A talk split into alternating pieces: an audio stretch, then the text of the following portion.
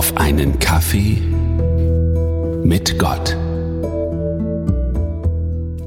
Endlich wieder Sabbat. Endlich wieder Ruhetag. Wie ich das genieße. Der Sabbat ist ja ein Tag, der ganz besonders von Gott ausgesondert ist, für uns Menschen, damit wir uns erholen können von all unserer Arbeit. Und damit folgen wir einem prominenten Beispiel, nämlich Gott selber. Der hat seine sehr gute Schöpfung erst vollendet, indem er selbst den Sabbat hielt und ruhte. Für uns Menschen ist der Sabbat in den zehn Geboten festgehalten. Im zweiten Buch Mose ab Vers 8 wird uns der Sabbattag wie folgt beschrieben. Gedenke des Sabbattags, dass du ihn heiligst. Sechs Tage sollst du arbeiten und alle deine Werke tun. Aber am siebenten Tage ist der Sabbat des Herrn deines Gottes. Da sollst du keine Arbeit tun und auch nicht dein Sohn, deine Tochter, dein Knecht, deine Magd, dein Vieh, auch nicht der Fremdling, der in deiner Stadt lebt in sechs Tagen hat der Herr Himmel und Erde gemacht und das Meer und alles, was darinnen ist, und ruhte am siebenten Tage.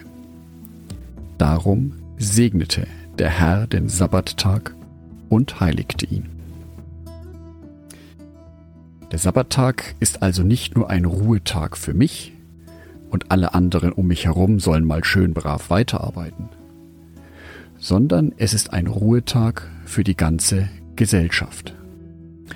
Es ist ein Tag im Wochenverlauf, an dem ich mich ganz besonders auf Gott hin ausrichte.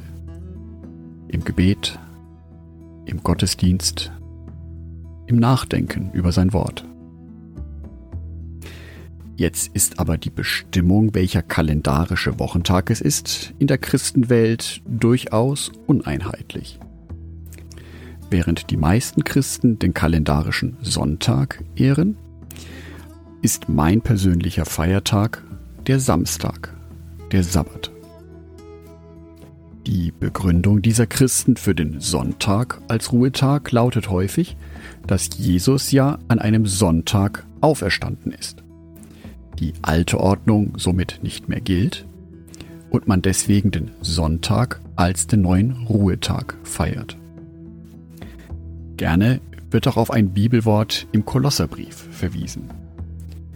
In Kolosser 2, Vers 16 heißt es, So lasst euch nun von niemandem ein schlechtes Gewissen machen, wegen Speise und Trank oder wegen eines bestimmten Feiertages, Neumondes oder Sabbats. Hier schreibt Paulus also darüber, dass ich mir kein schlechtes Gewissen machen brauche, wenn ich den Sabbat nicht heilige, also einen bestimmten Sabbat nicht heilige. Das heißt für mich aber nicht, dass der biblische Sabbat, also der kalendarische Samstag, damit außer Kraft gesetzt ist. Was ist jetzt also die Wahrheit? Was stimmt tatsächlich vor Gott? Dies ist die persönliche Entscheidung eines jeden Christen der diese Begründung und die Folgen daraus mit seinem Gewissen und mit Gott vereinbaren muss. Und Gott geht es nicht darum, dass wir einfach die Buchstaben seines Wortes befolgen, nur um des Wortes willen, sondern dass wir seinem Wort folgen, weil wir mit aufrichtigem Herzen daran glauben. Und so verstehe ich auch den Bibelvers im Kolosser 2, Vers 16. Ich soll mir kein schlechtes Gewissen machen, ein bestimmtes Datum einzuhalten oder einen bestimmten Kalendertag, sondern ich prüfe für mich, welches ist der biblische Feiertag, der für mich gilt. Wie begründe ich diesen vor mir und vor Gott? Und dann halte ich diesen Feiertag aus ganzem Herzen, weil es mir gut tut und weil es Gott die Ehre gibt.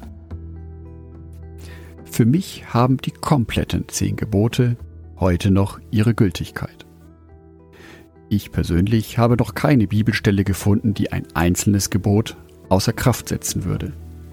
Außer dass ich Jesus Christus von ganzem Herzen folge. Ich wünsche dir für deinen heutigen Sabbat Gottes Segen, dass du auftanken kannst von deinem Alltag und dass du dich ganz bewusst in Gottes Gegenwart fühlen kannst und seine Kraft und seinen Frieden spüren kannst. Andacht von Jörg Martin Donath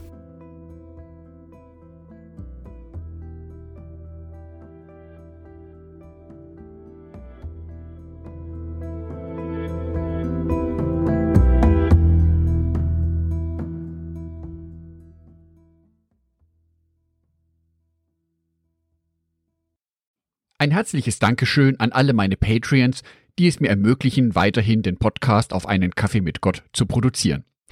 Herzlichen Dank an Sonitschka und an Andreas Pfeiffer. Auf Patreon kannst du mich bereits mit einem Euro monatlich unterstützen. Oder du lässt mir ein paar Sterne da. Das sagt dem Algorithmus nämlich, dass dies ein guter Podcast ist und wird so mehr Menschen angezeigt. Vielen Dank schon vorab.